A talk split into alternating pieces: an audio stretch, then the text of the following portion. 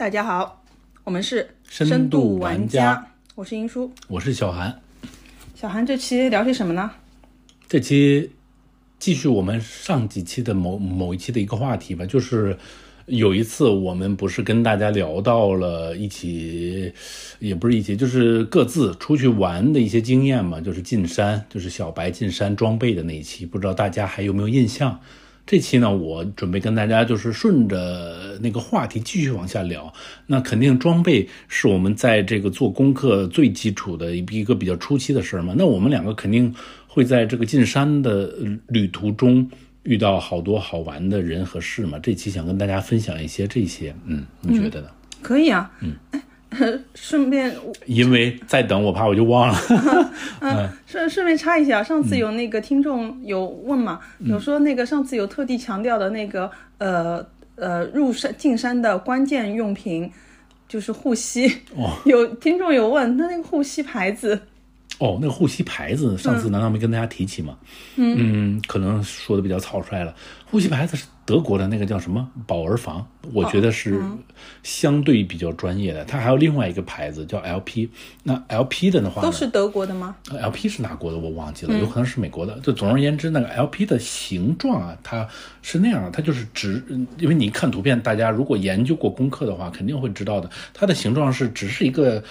呃，小东西绑在你的膝盖上，嗯，它这个在我来看是有点怎么说呢？它有点爱移动呢，它就是走来，因为你要高频度的走来走去嘛。嗯，它是带带嗯袋子的状形状吗？还是一个整整体的？它是带子的，它是那种粘的那种，就这样粘在你的膝盖上。了解，像那种那个平时看那个运动比赛时候，运动员用的那种样子的吗？类似吧，那个在我看来可能会存在一些就是上下移动的风险呀，或者是怎么样。反正那个那个属于轻便型。我上次用的那个呢，它是属于那种呃紧实而更专业的一一的一个型号吧，感觉那个更适合大体重的人士。嗯嗯。嗯啊，那我们因为它就是整个包裹在你的，像你的大腿的下半部分和膝盖和小腿的上半部分，全部会被包裹在那个护膝里面。哦，嗯，那穿戴久了，它会有一种挤压感吗？会有挤压感很严重，但是它也同时保证了你的安全，它安全系数很高的。嗯嗯，就是你摘下来之后，你走了一天狂走山路，摘下来之后，你的膝盖跟没事一样。嗯嗯嗯。好，那装备篇就此我们作为节节点。OK，下下面今天的正题的是是这种娱乐片吧，算是。嗯，故事片，故事片，嗯，感受片，因为上次纯粹是讲一些那个就是装备上面的东西嘛，然后那个我自己也是回去想了一下。我就问小韩，我说你在那个雨崩玩的开不开心啊？他说开心啊。那我好像没有感受到你的那个欢乐点嘛，所以我想在这里问一下，你当时玩的怎么个开心法？欢乐点啊，嗯，这个点主要感觉还是对自然的亲近和对自我的一个挑战吧。嗯，感觉，嗯，你想我们一般在城市里面沿海东南沿海城市里面上班的人。顶多也就爬爬浙江的山，是吧？嗯，呃，大大不了就爬个黄黄山。那那它的这个，你很难接触到那种就是雪山直愣愣的插在你面前的那种震撼的感觉。这种一般不去川西、不去云南、不去西藏、青海，可能就感受不到。那雨崩它是另外，它除了这个给你的震撼呢，它还有一个为什么大家管它叫天堂呢？这除了炒作的成分。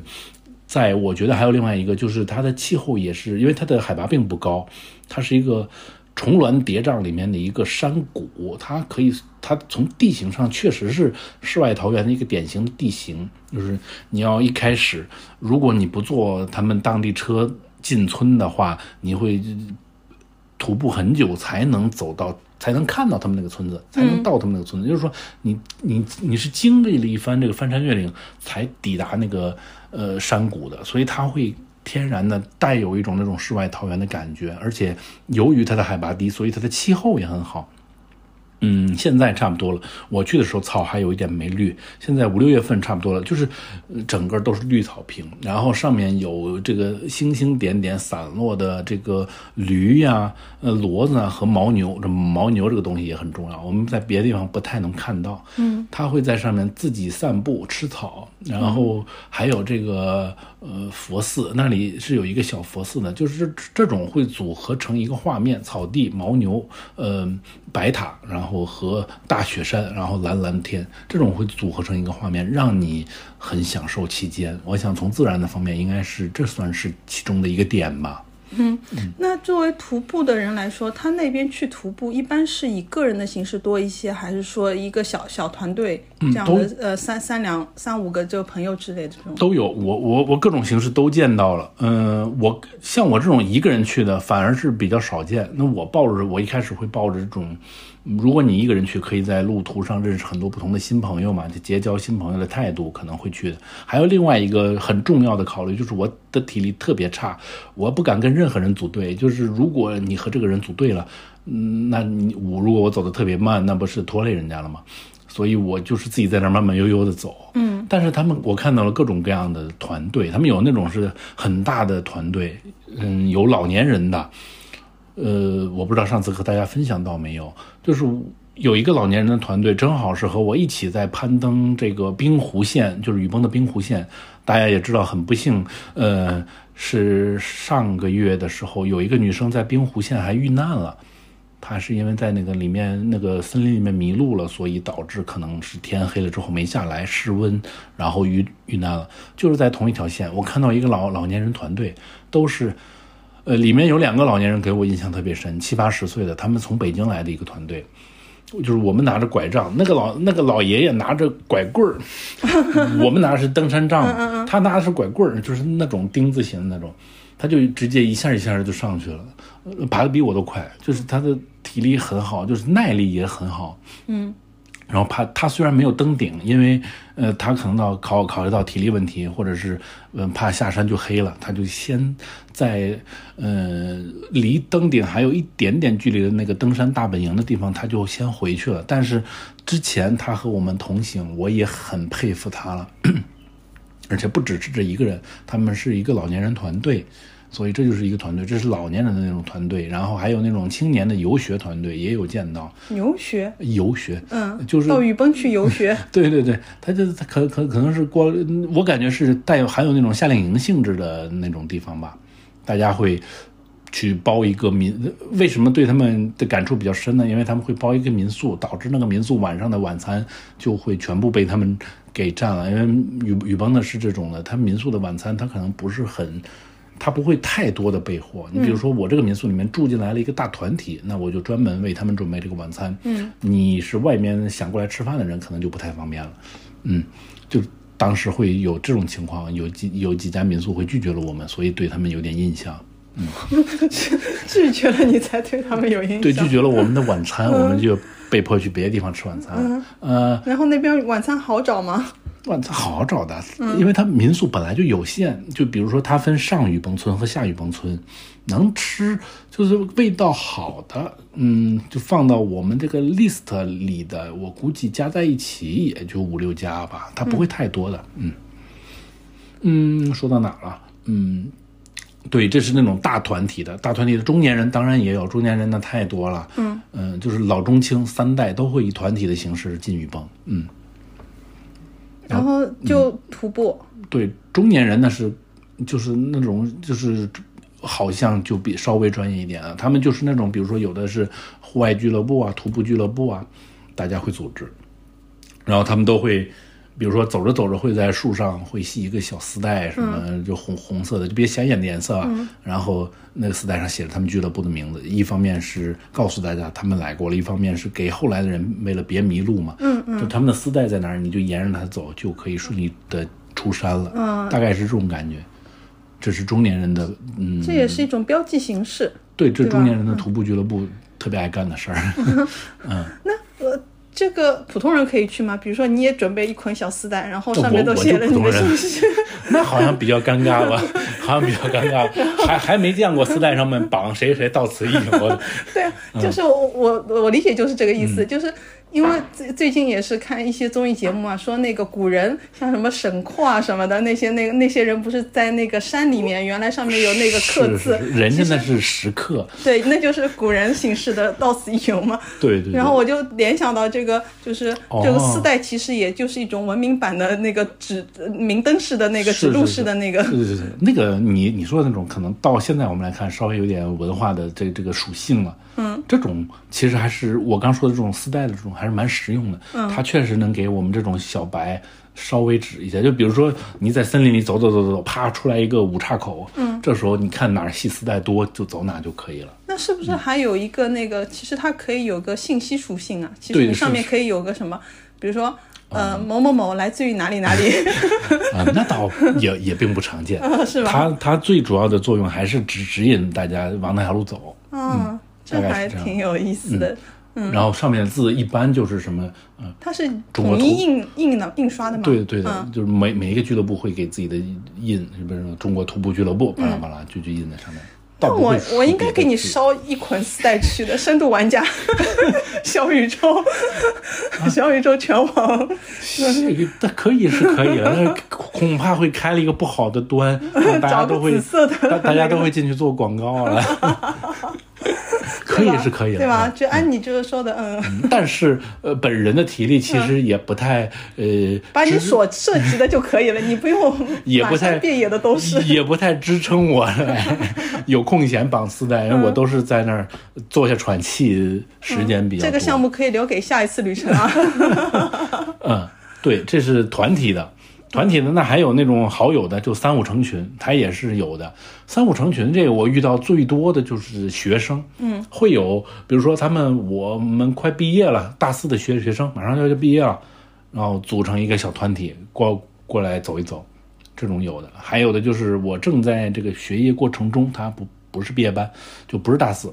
你比如大一、大二什么，他就来了，这种也也也会看得到。嗯嗯，这种学生团体特别多，然后反而中年人三五成群，倒见的不多。中年人有以夫妻为单位过来的，嗯，然后嗯有有有有的夫妻他们是会抱大团的，嗯，然后单人的好像就像你这样的单人的，确实不多，嗯，不多。哎，这会不会是国内的一种那个就是徒步路线的一个，就是因为大家都会想着那路上会比较可能会比较难吧，因为大家都没来过，会有个照应之类的对，我觉得可能是雨崩的属性的问题，因为我也做在做功课的时候也看到大家说了，因为雨崩里面稍微虽然是路线有两条路线很成熟，有两条路线还不成熟。呃，所谓成熟，那就是被大家都踩的无数遍了，有脚印呐、还是什么的。嗯，不成熟就稍微野一点的嘛。嗯，它原来有一个虫虫草线，就是那个冬虫夏草的那个虫虫草对，这条线的风景是最壮丽的，嗯，但是就因为不不成熟，好像是嗯前两天前几几个月也有一个人在上面去世了，牺牲了，嗯，那这这这条线现在是被当地封封锁起来了，不让进了。那呃神湖呢？神湖其实也是另外一个啊，就是也不成熟的一条线，也是比较危险的线。所以大家可能即使成熟的，那你看上个月不是还有一个女生在这个成熟的线遇难了？对，大家可能就会呃有点忐忑，最好是三五结伴，叫点朋友啊，大家一起走。那天黑了，你在森林里总有个照应嘛。嗯，嗯，是，那确实。哎，那你有没有带头灯啊？有有带的，但最后没有用上。那为什么呀？那因为天还没黑，我们就下来了。对，因为一一开始的时候会特别担心，如果天黑了，头灯肯定是非常必要的一个东西，所以大家都带了。但是还是最好的情况下是尽量在天黑之前下山。如果天一黑的话，非常容易迷路，那就嗯像刚才提到的那位女生，应该就是在天黑之前没有来得及下山。嗯嗯确实，嗯，因为你说这个，就是我想到我的进山行程嘛，还是那个呃，跟上次的那个一样，说的是富基洛克的那个山里面，嗯，那个新系的那个它的山里面，基本上是，其实因为它是呃音乐舞台嘛，一个一个音乐舞台，你主要的是、呃途径，但、呃如果是到晚上的，基本上是那个舞台和舞台之间的转换。呃，如果你是认准一个呃音乐家，认准那个时间节点的话，其实你并没有这个顾虑，因为你在呃他那个就是呃演出的时候，那你是在那边只要待着就可以了。嗯、你那场如果结束了，是大家都在移动的时候。其实顺着人流就可以了，对 因为人流非常巨大的。如果当中即使是没有那个呃任何的路灯的话，你就顺着人流慢慢的移动。就是摸着黑移动。对，因为那个人流真的是跟你那个城市里面的那个音乐会散场是一样的，就是你这个舞台到那个舞台的这个人流，你你想那个就是，呃，就是从旁边超车什么的，这个是不可能的，对你整个路给是给堵死的。你你们这个活动其实它是更成熟了，因为它是一个拥有多年经验的音音乐节嘛，嗯，应该是不会。首先，我想问你，应该它不会有意外情况的发生吧？你所指的意外情况是什么？就是有人看着看着音乐节牺牲了，没有这这种情况应该没有。对 对，因为没有那么壮烈。那应该还是安全且且成熟的，我觉得蛮好的。嗯，我说头灯呢，它嗯主要是用在，因为你晚上你那个呃到你的山坡上的你的帐篷里面，其实还有一段路。哦这时候如果你是洗好澡了，那个就是手上还拿着一些呃换洗衣服的时候，你上山。拿手机也不是不可以，但是如果再碰到一点下雨的情况下，你可能会比较、呃匆嗯忙忙碌一些，需要一个头灯，需要一个头灯。但是如果手上有一个小灯泡或者手持的小小电小手电筒手电，对，也都是可以的，没有那么呃，就是说，嗯、你当时有带头灯吗？我我有。我因为我当时是问那个专业的户外朋友借嘛，所以他肯定会给我这个东西，哦 但是我没有使用上。对，这感觉感觉有点大材小用了。你这个地方好像不太需要头灯这个这个东西。呃，用头灯反而倒有点怪。对，有点怪，因为哎头灯在在我们这个上次的经历里，它为什么是要戴在头上的呢？因为它双手它是有登山杖，它被占用了嘛。是是那那对。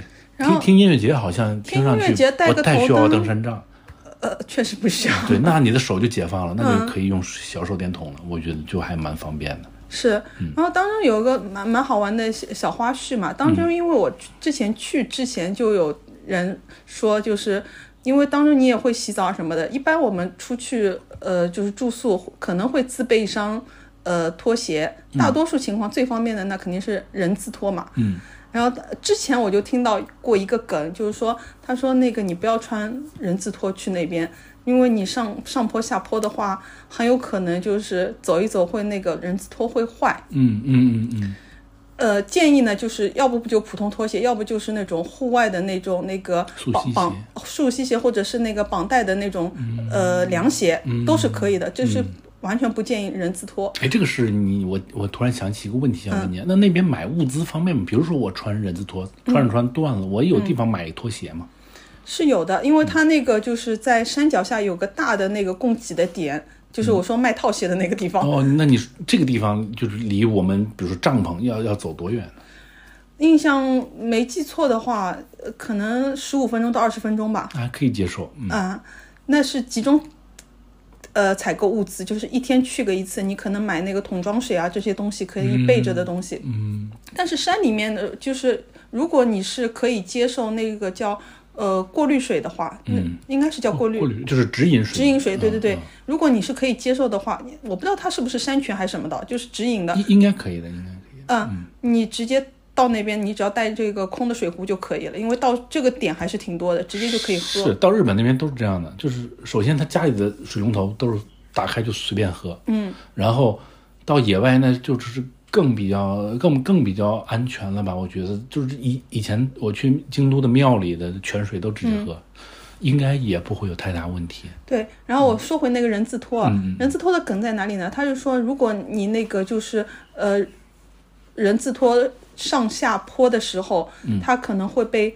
呃就是呃会那个就是拉扯会坏嘛。嗯，然后他那个梗的点叫“只剩人字不剩拖 ”，哦，这是一句日语是吗？不是，这是一句中文，我不知道你有没有听懂啊？哦就只剩人字不剩拖，这个我理解，嗯，然后我当时我还没意识到，但是我后来实实地的已经经历过了，因为我就是那个不听劝的，我还带了一双人字拖，当然我也有其他的绑带那个，但我觉得如果去那个去洗个澡什么的，那肯定人字拖最方便嘛。嗯。可是那天又下雨，又有点那个就是。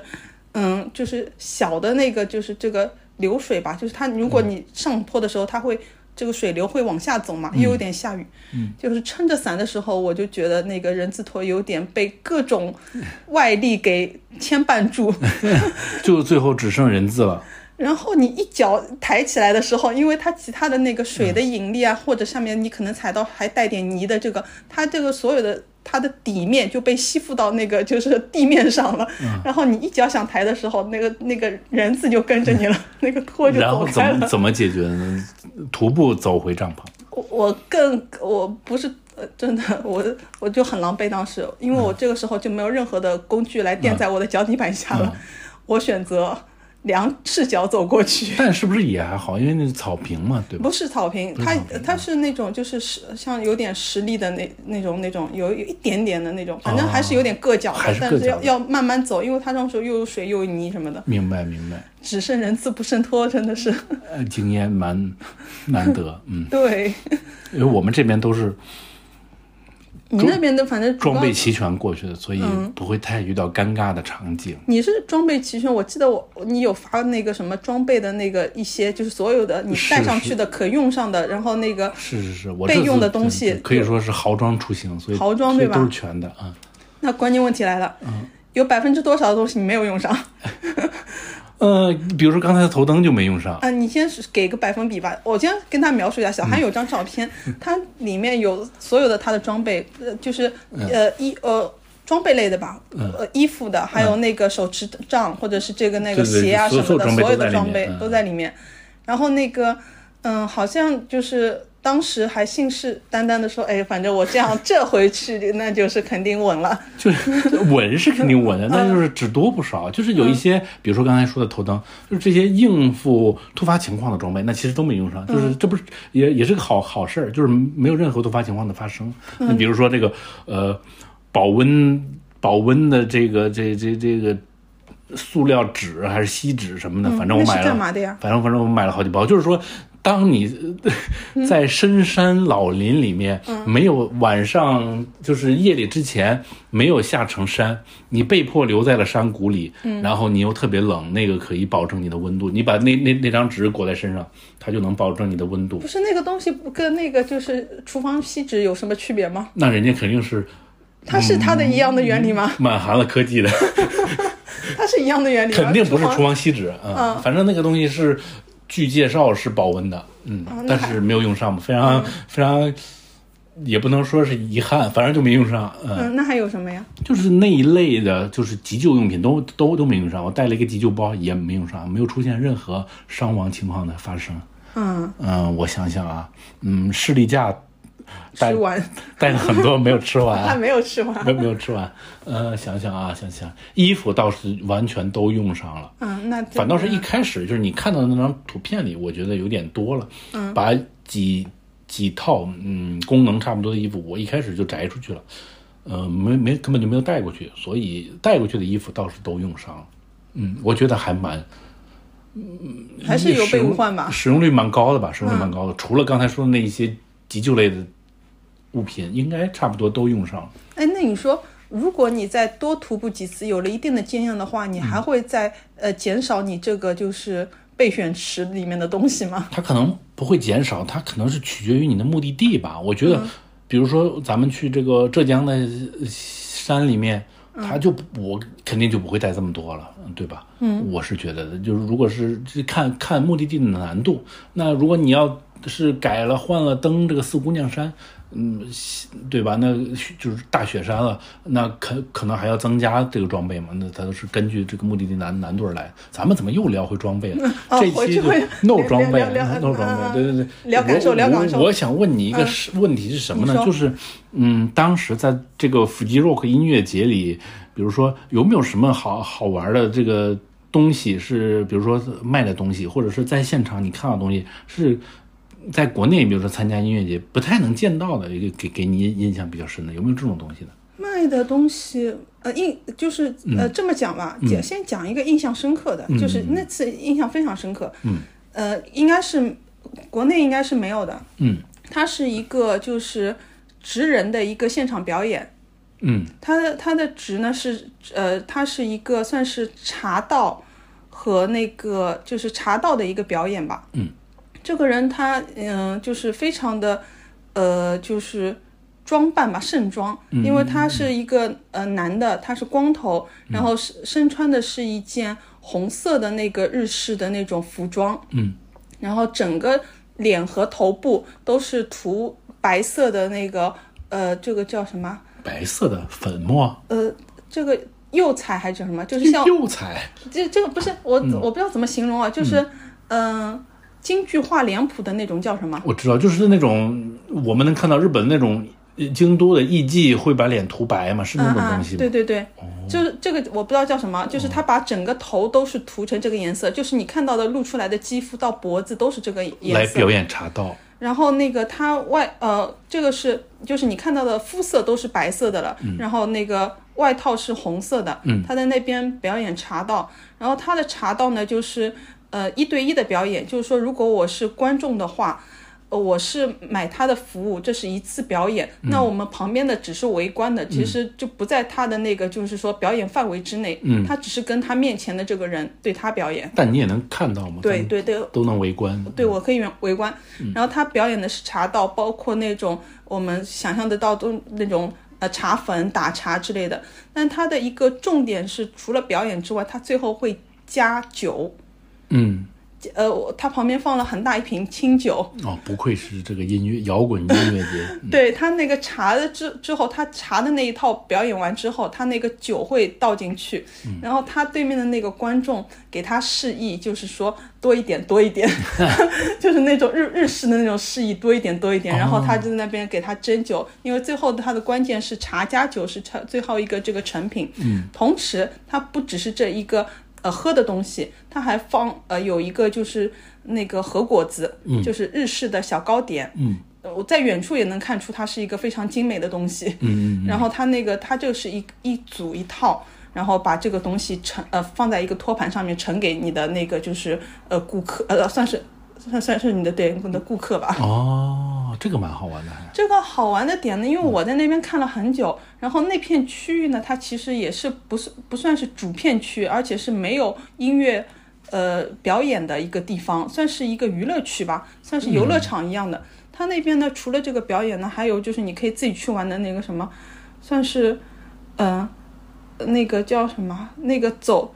一根细长的长绳，但是它放在可能是二十厘米的高度，你可以试着去走。哦这样的，就是就是一些很匪夷所思的一些娱乐活动，就是一个游乐区的感感觉。感觉会有很多小孩子在里面玩吗？还是成年人？呃其实都有，因为它整个因为它在日本呃音乐这个音乐节对别人来说，普通人来说是拖家带口玩的。嗯嗯，我我看到的基本上日本人，呃除了那种我们想象得到年轻人一组一组的话，最多的是以家庭为单位的，嗯就是父母加上两个小小孩，就那种小呢，就是你看上去好像还没读小学的那种小，嗯是这样的一个呃，就是组组成结构。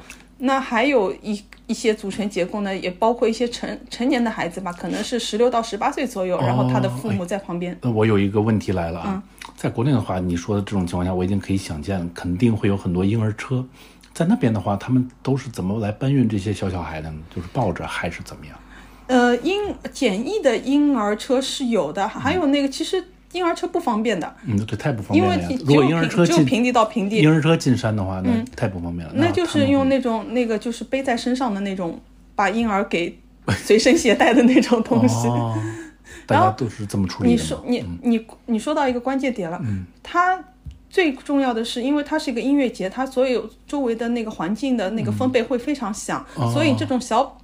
小朋友他会用一个什么东西呢？他们会备我我不知道是不是自备的，自备一个降噪耳机一样的一个耳机，就戴在小孩头，对，给他戴上。哦，哇，那小孩其实到那儿其实不太能享受得到当时的音乐，只能看当时的氛围。对、嗯对，但是这因为是降噪嘛，防止他们那个耳耳朵受那个受损之类的。也是必要的，也是必要的。那我觉得这一点，其实我们在国内好像基基本上很少看到，就没有就没有。我在国内音乐摇滚音乐节也不太能看到小 baby，啊啊是啊啊，因为那边还是看到比较比较多的，基本上那种小孩在身上的不在身上的，你要在那个那边区域了，非那个娱乐区域都是会带上这个那个降噪的那个。是是是，那这个这倒还是你倒是提醒我才想起来，对又有问题了。那它的噪音会很大吗？就是会那种震耳欲聋的感觉吗？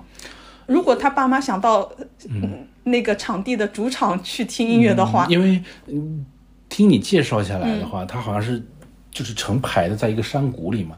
那如果是声音分贝过大的，会不会不是成排，它哦是山谷里面角角落落，哦，你每个角都不一样。舞台和舞台之间会有影响吗？就是串音了，会有这种顾虑吗？走个二十到三十分钟的路，你觉得会串吗？我、要走这么久呢？对啊走走个个二十分钟到三十分钟的路场地，够大的。然后二十分钟到三十分钟的路当中呢，它也有有也有有的地方会那个真的是纯干走，有的呢它会是有一些装置，会让会像那个就是呃户外艺术节一样的那种装置，大型装置，或者是木栈道。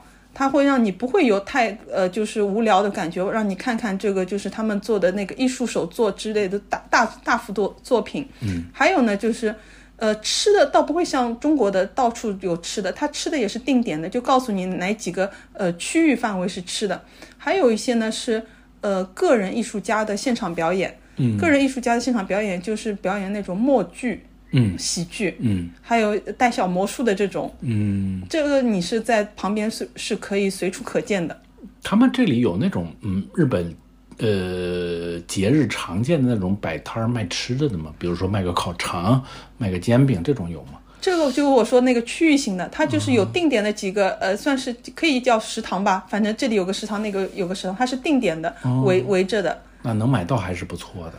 啊、确实，啊，像我们那个时候，就是呃攻略上都会鼓励大家自备。多带士力架和那个什么，要不就是那种能量棒。嗯，你在山上的时候就不太能吃得到饭。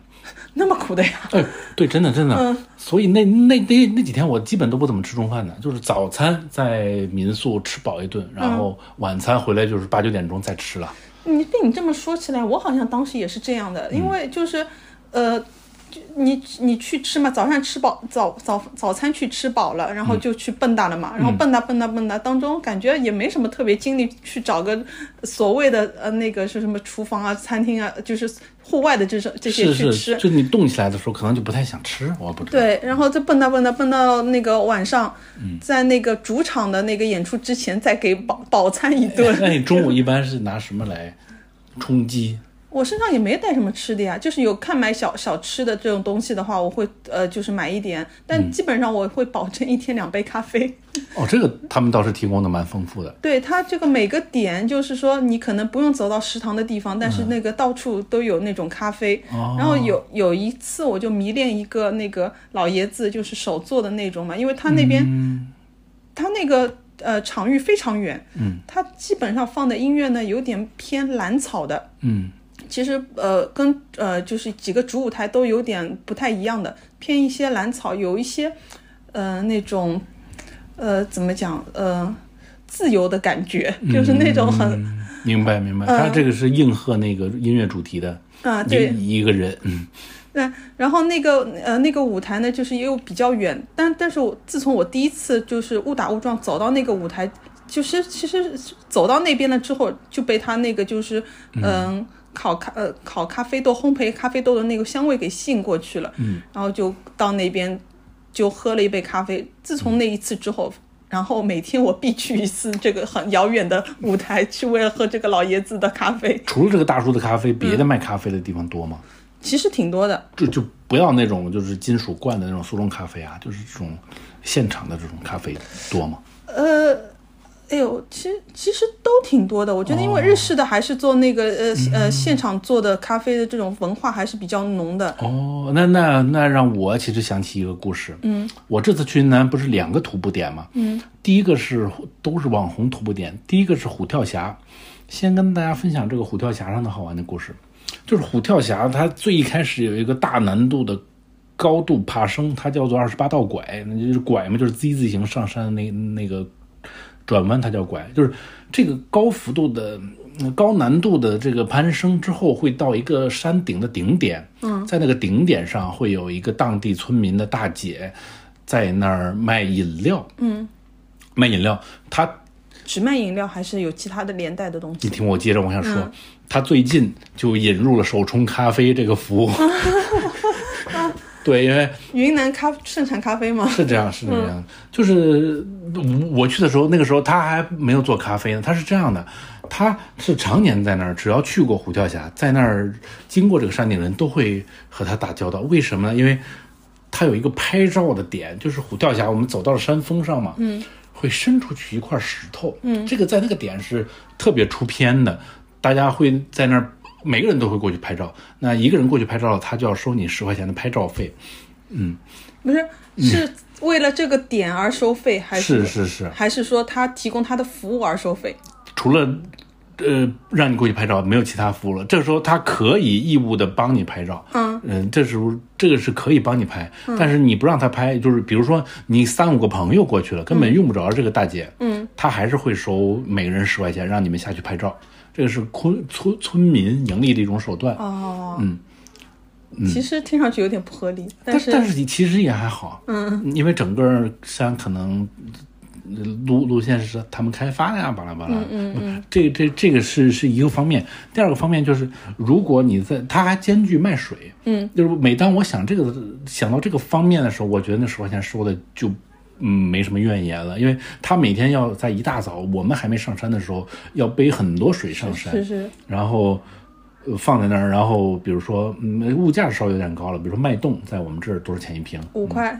那他那边会卖到二十五块一瓶脉动。哦，都是人工费。对，如果你买了这瓶脉动，那下去拍照就不收你那十块钱，是这样的。那你会考虑先买瓶饮料吗？我肯定。几乎大家都买了，因为到那儿的时候已经非常累了。像我们这种体力差的人，嗯，爬到那个山顶，那真是要了命。然 后那一瓶脉动就是，嗯，更难得就是救命水吗？更难得的是，我拿了他一瓶常温的脉动，他说你不要拿这个，稍等片刻。他去山洞里给我拿了一瓶冰的脉动出来，我我根本不知道他这个脉脉动是如何把它保持这个，因为那儿应该是没电的。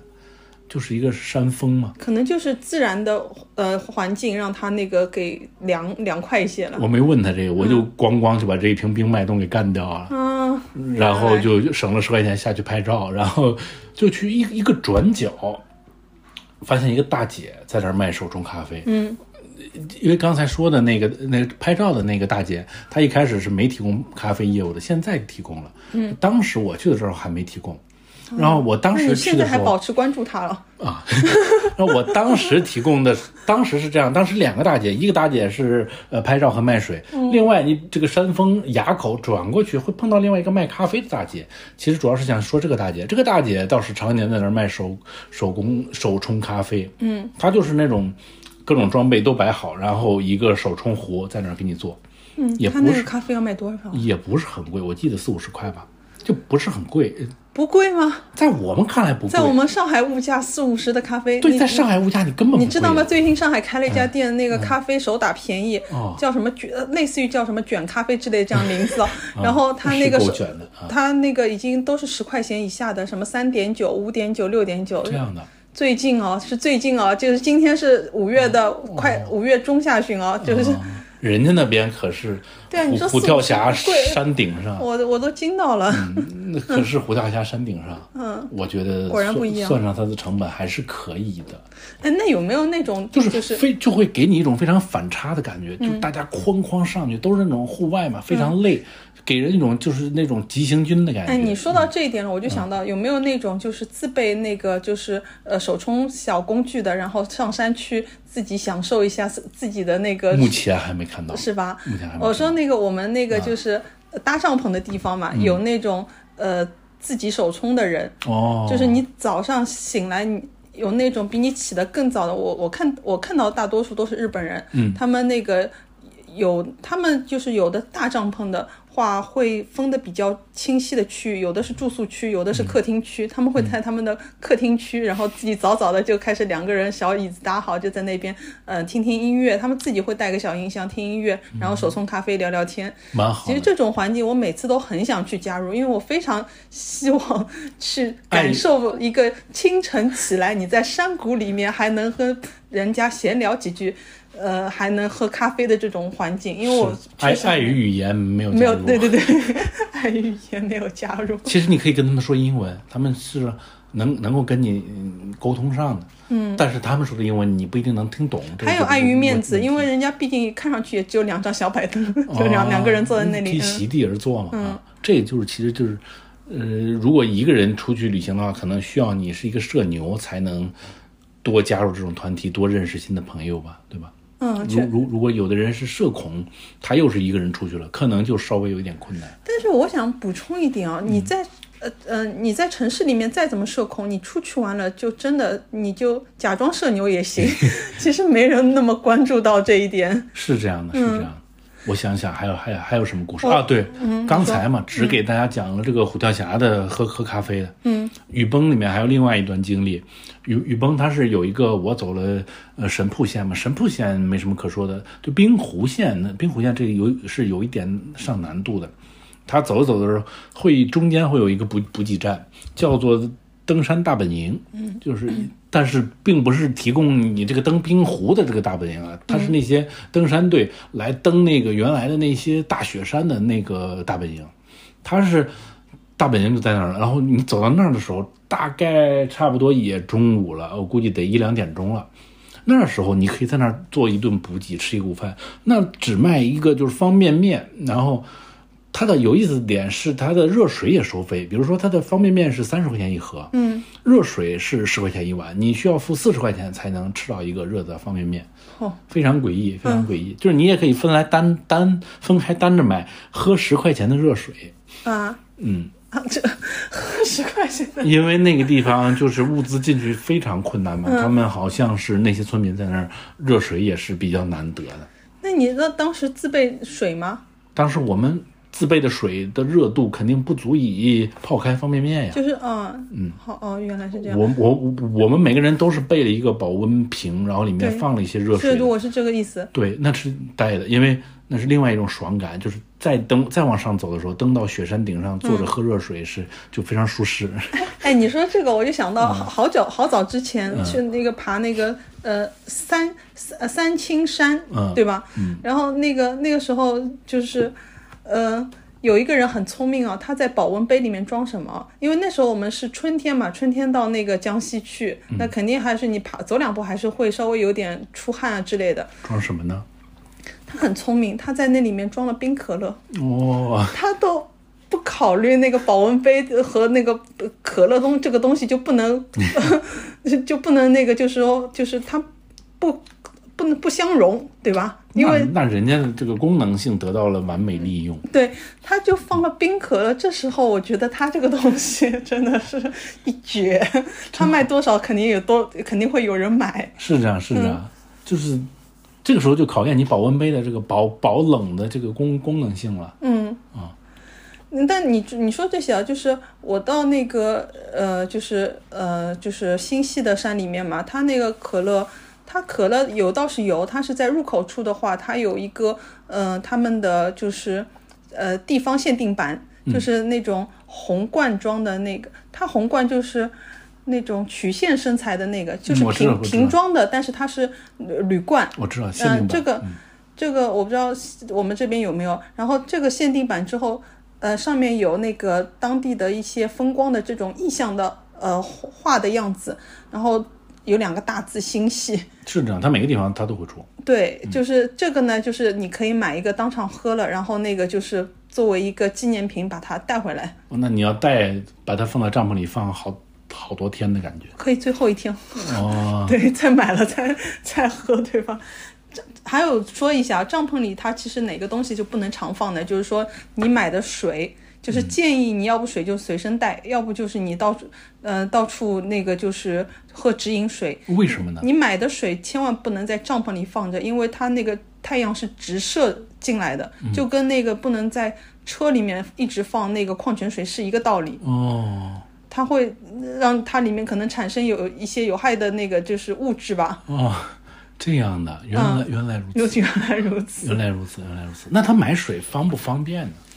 嗯，也是那个就是二十分钟以外的区域，哦，那个个那在那个那个那个那个音乐那个台的那个区域没有卖水的，就比如说我听着听着，我啪喝一罐可乐，我买一罐可乐喝。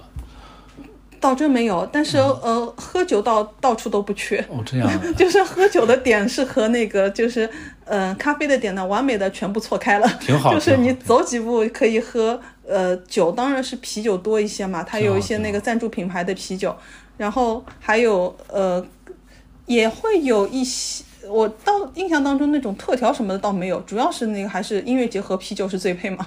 那这个，刚才你说这个这个这个买的水不能放在帐篷里嘛？嗯，还有没有其他的一些我们这个这从来没去过人应该注意的注意事项？就是有一些就突破常识的注意事项。突破常识的，我倒好像一下子到一下子想不起来。你这你那你觉得有什么是应该是应该注意的？没有没有，我问你们，就是有没有这个注意事项？到是到那个音乐节那边方面是独有的。我哎，我到了那个新系的山谷里，我才需要注意这件事儿。倒没有，但是有个地方是挺独特的。我觉得，因为很，我觉得很多去了音乐节的人都不一定到到那个地方。嗯，他那个就是叫类似于叫天空之城还是什么的，这样一个叫一个很让令令我想起呃呃南京的一个人啊啊，是吗？就是很浪漫的一个地方。嗯这个地方怎么？因为我为什么说很多人可能不一定去呢？因为它里面有个非常小的舞舞台，也算是舞台吧。嗯有一些那个就是可能一天就一两场的呃表演，它就是像搭了一个大帐篷，你就随便走进去，就算是那个在现场观看了。因为它这个点非常小，然后又不是大牌在那里。嗯。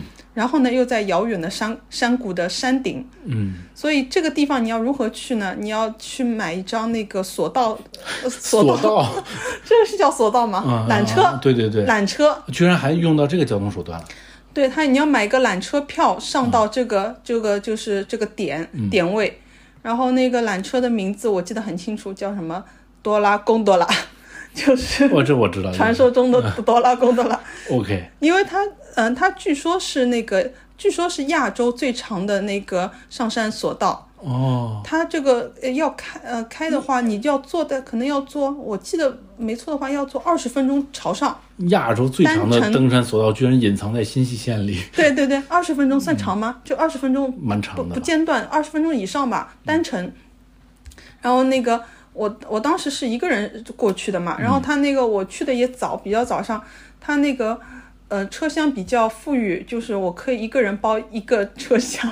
那你居然还上去了啊！你就是为你是怎么得知有这么一个地方的？我不是看了好多小视频吗？啊，好好好。我的知识来源都是小视频。那这个地方最后觉得值不值呢？上上上，一定要上，而且一定要早上上。哦早上上的一个好处就是说，你感觉清晨满满的元气全是在那个山顶上。哦，这这不是我就是夸张的形容，为什么呢？他早上会有晨间课，会做晨操。哦这样就是他是给一个，因为他我还说他那个家庭属性嘛，嗯，他是让你呃全全家那个父母带着小孩到上面。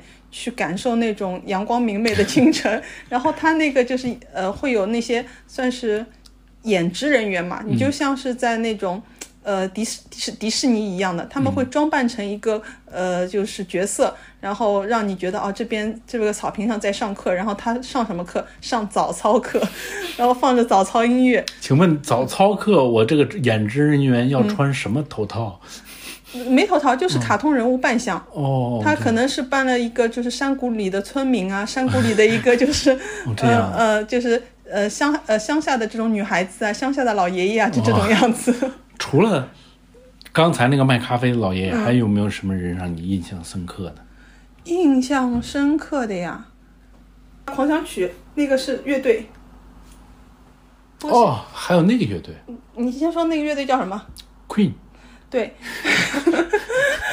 那一年正好是 Queen 的，他不是有个电影嘛？啊啊，对，然后那个《波西米亚狂想曲》，然后那个呃，我看到有一个人，他是呃一个人 solo 表演那个就是 Queen 的主角，哦，那个人啊，就是 Cost 了，呃，对，算是 cos 吧。然后那个呃，solo 那个 Queen 的一个一些呃经典歌曲，嗯然后用一些喜剧的形式，嗯呃，既带互动，还带一些小的搞笑的小小一点点小魔术，还带一些喜剧的形式。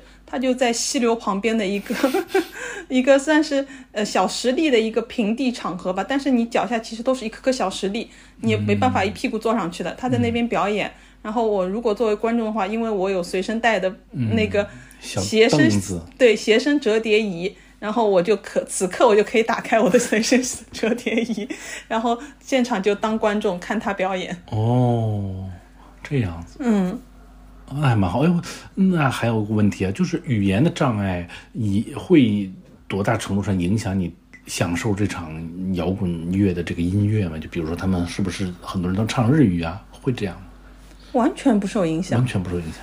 哎，对，这可能是我因为我听音乐的关系啊，我听音乐比较听旋律多一些，不是听歌词派。嗯因为听歌词派的话，会注意里注重到里面的歌词里面的内容啊、情节。我是纯听音乐派，嗯所以导致于就是，而且我愿意去去尝试的前提下，我听了一些平时我根本就听不到的音乐，嗯，就是我会听那种非常那种 heavy metal 的东西，我平时肯定不会去听的。那个 heavy metal heavy 到什么程度啊？就是重金属到它有双架子鼓，嗯，而且是现场表演，双鼓连奏。它也只能在山谷里才能 才能这么闹。做到这，对我想说，这个就是双架子鼓的这个配置，如果你在室内，这也太凶了吧？就是双架子鼓，然后还有很多，因为很多音乐，其实几乎所有的音乐人我都不认识的，我是走哪儿听哪儿。嗯嗯，还有一些是什么东西？还有我自己有个小诀窍，我喜欢站在哪里呢？因为你那个你可以早点去舞台去占座。呃你如果真的很喜欢这组那个嘉宾的话，你可以怼在那个就是你最近的地方，舞台下面去看着他们。然后我最喜欢站哪里呢？就是我最喜欢站调音台前面。嗯调音台，因为它调音台离那个舞台是可能有一个间距吧，五十到一百米都不等嘛。然后我就喜欢站在调音台前面的那个栅栏上面。一个原因呢，因为那个栅栏你可以依靠，啊，就是当时我有小板凳，但是你真的音乐起来的时候，你小板凳坐在下面，其实也挺没劲的，就感觉跟别人不是在一个平平流层上面的。我要站着，站着，那你你后面那个呃栏杆是可以依靠，但是你最好站在这个位置的一个前提呢，是我后来听我跟我朋友沟通嘛，他们说全场音响收音最好的地方就是调音台这个位置，嗯。因为这是他他的一个现场的一个那个反响的话，他是你听到的就是现场最好的位置，因为后面就是调音的音控人员嘛。明白。我就是误也是这个小诀窍也是误打误撞的。OK，嗯，我说啊我就补充，呃，首冲的那个就是茶饮的加加酒的这个人，嗯。这个人我后来跟我朋友描述嘛，因为我跟他是分开在山里面玩的，我跟他描述了，他好激动，他说这个人我知道，是个名人。他可能是个音乐节名人，他是不是个名人我不知道，我他可能是个音乐节名人。他说为什么呢？他说这个人他是在他另外一个音乐节，嗯、跟他就是有过互动，嗯然后嗯、呃然后我就说啊，他是串场每个音乐节的吗？那你有这种人还还还是有的，应该。嗯可是那个是在美国的音乐节啊，嗯，我又卡住了。那个美国的音乐节叫什么名字？伍德斯托克。不是，还有，不是 伍德伍德斯托克已经是个历史故事了。那还有什么？嗯，还有还有什么？哦，那个火人节，我真的、嗯我真的是太多年没有没有关注这些东西了，就是。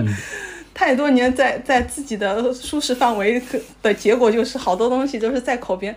他是在他上一次去火人节，然后跟他互动，然后最好玩的是，我也是我这个朋友，他说听说火人节需要那个装扮，嗯要 cos 之类的东西，他就觉得他靠他绝顶聪明的智慧，让让他就是就是呃就是整理出一一套装扮，他觉得可能能吓倒老外。嗯，他然后然后他到了现场，发觉人家老外每天都在换一套装扮，请请问他自己想了半天的一套装扮是？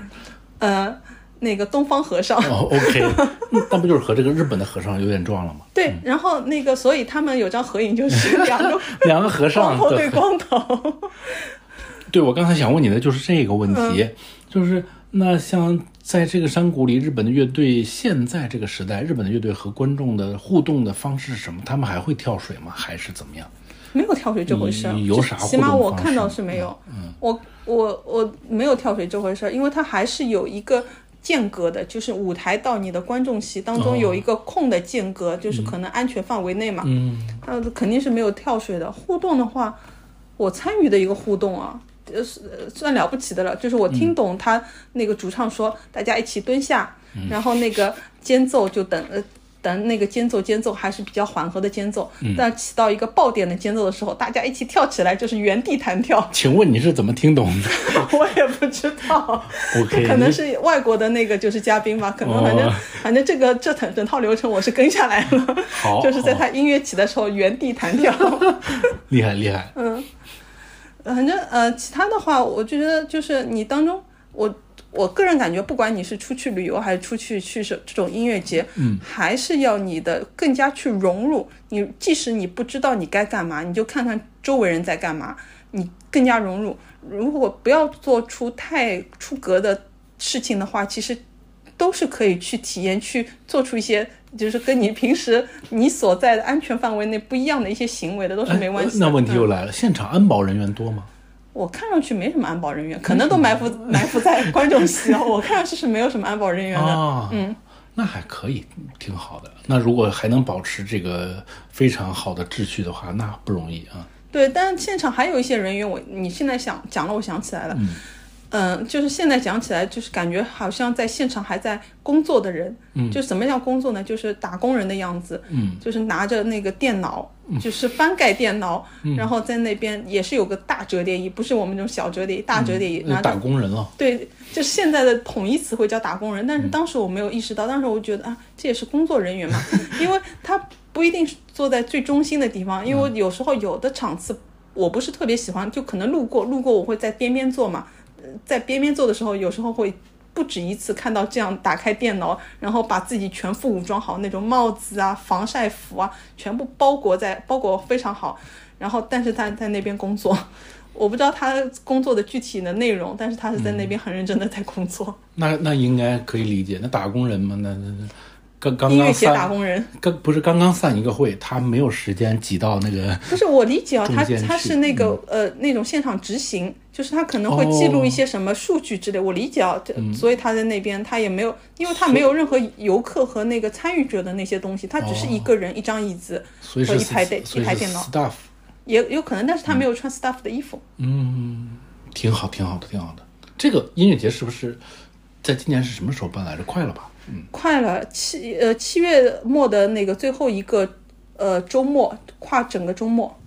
嗯，我觉得那大家其实有兴趣的话，或者有条件可以过去参加参加，蛮好玩，听上去蛮好玩的。嗯，嗯，然后啊，还有说一下，那个他音乐节其实是主张一个那个环保主题的嘛。其实你在那边对，我看了他的 slogan 一直是什么亚洲还是什么全球最干净的音乐节还是什么？对，所以你很多垃圾你是要随身携带的，但是你不用担心。就我当中有做做功课，有带一一一些那个就是垃圾袋，那你不用担心，他当时入场会发。就是你每天的入场的入场口，他会有那个就是工作人员给你随手发一个大的垃圾袋的。由于这个大垃圾袋太好看，然后每天又是不一样的，它就是连着三天音乐节，它每天的颜色和花色都不一样，所以我可能收集的不止一套的垃圾袋。你把自己带的垃圾袋就全放在那儿了。